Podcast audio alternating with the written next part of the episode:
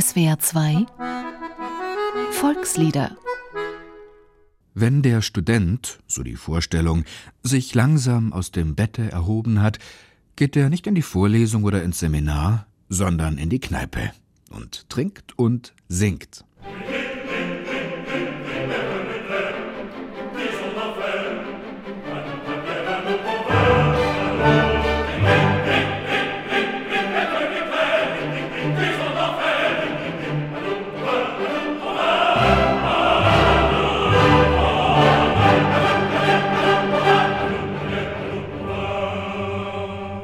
Solcher Art geschieht das in der Weinstube Luther und Wegener, wo ein Dichter zu Gast ist und ebenfalls vor allem gern trinkt.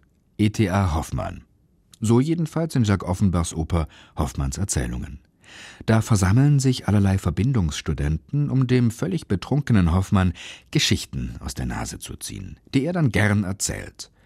Zu seinen Zeiten allerdings gab es noch keine Studentenverbindungen in unserem Sinn, zu Offenbachs Zeiten allerdings schon. Da waren sie auch bereits in vielen Fällen nationale, wenn nicht gar nationalistische Organisationen, die weit mehr wollten, als sich nach dem Studium im Beruf gegenseitig weiterhelfen. Nun, beim sogenannten geselligen Beisammensein wurde allerdings hauptsächlich schwadroniert, geraucht, getrunken und gesungen. Ein Lied erfreute sich dabei besonderer Beliebtheit. Es wurde das bekannteste Studentenlied überhaupt. Vielleicht auch deshalb, weil es einen lateinischen Text hat, in einer Sprache also geschrieben wurde, die man weltweit kaum noch beherrscht. Es steht für das Studentenlied überhaupt. Auch Johannes Brahms hat es in seiner akademischen Festouvertüre zitiert.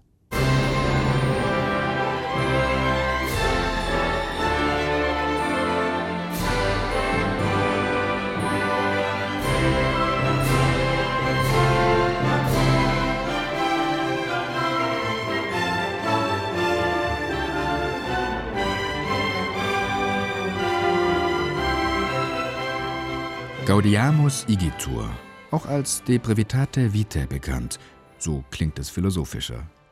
Der Text taucht zum ersten Mal, jedenfalls in Bruchstücken, im Mittelalter auf. Der Theologe Christian Wilhelm Kindleben bearbeitet Ende des 18. Jahrhunderts den Text, um dieselbe Zeit wird auch eine Melodie dazu geschrieben. Seither gehört beides zusammen. Die Melodie sei, kann man lesen, eingängig mit einfacher Harmonik wie auch anders, wenn man bedenkt, in welchem Zustand sich die Sänger normalerweise beim Singen befinden. Interessanter aber ist die Geschichte des Textes.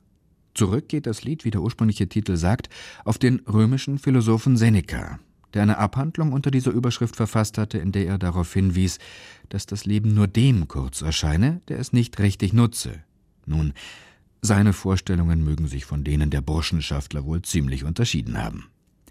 In der Pariser Bibliothèque Nationale befindet sich eine Handschrift aus dem Jahre 1267, die mehrere Parallelen zu Gaudiamus Igitur aufweist. Heinrich Hoffmann von Fallersleben hat behauptet, eine Handschrift vom Text und der Melodie des Liedes aus dem 16. Jahrhundert gesehen zu haben. Er war der Einzige, dem das vergönnt gewesen ist.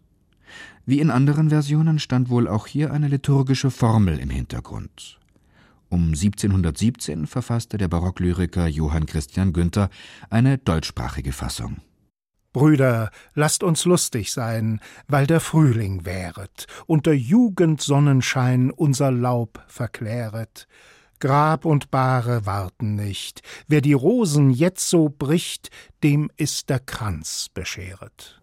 Die heute übliche Fassung findet sich in einem Buch mit Studentenliedern aus dem Jahr 1781. Gesammelt wurden die von dem Theologen Christian Wilhelm Kindleben, der sie allerdings vor allem von Obszönitäten zu reinigen hatte, auch Gaudiamus Igitur. Ich habe mich genötigt gesehen, dies alte Burschenlied umzuschmelzen, weil die Poesie wie in den meisten Liedern dieser Art sehr schlecht war. Indes hat es doch ziemlich sein antikes Ansehen behalten, obgleich einige Verse ganz weggelassen sind, wodurch der Wohlstand beleidigt wurde und welche nach den akademischen Gesetzen nicht öffentlich abgesungen werden dürfen.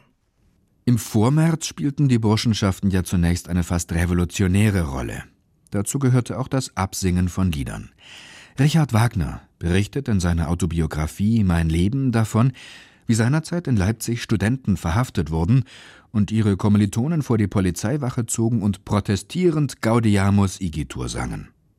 Inzwischen wurde das Lied geradezu staatstragend. In der Universität Löwen in Belgien wird damit das akademische Jahr eröffnet. In Yale gehört es zum festen Repertoire des offiziellen Studentenchors. Auch im Film hat es einen festen Platz, so in Reise zum Mittelpunkt der Erde oder im vierten und wohl auch letzten Teil der Indiana Jones Reihe. Und neue Versionen gibt es genügend. Wir hören es mit den Herren des SWR Vokalensembles Stuttgart.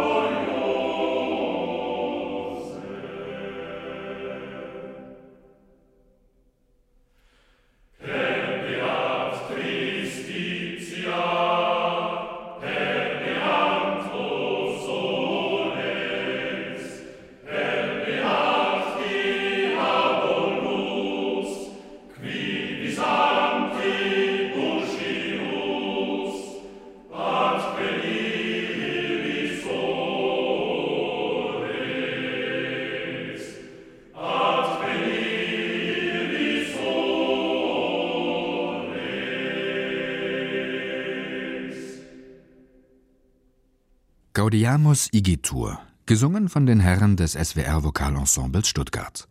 Ein Beitrag von Alfred Marquardt. Dieses Lied können Sie sich auch im Internet anhören und eine Woche lang sogar herunterladen unter www.swr2.de oder unter www.liederprojekt.org. Da finden Sie auch den Liedtext und die Noten und eine instrumentale Fassung zum Mitsingen. Volkslieder ist ein gemeinschaftliches Benefizprojekt von SBR2 und dem Karos Verlag macht stark. Stimmt.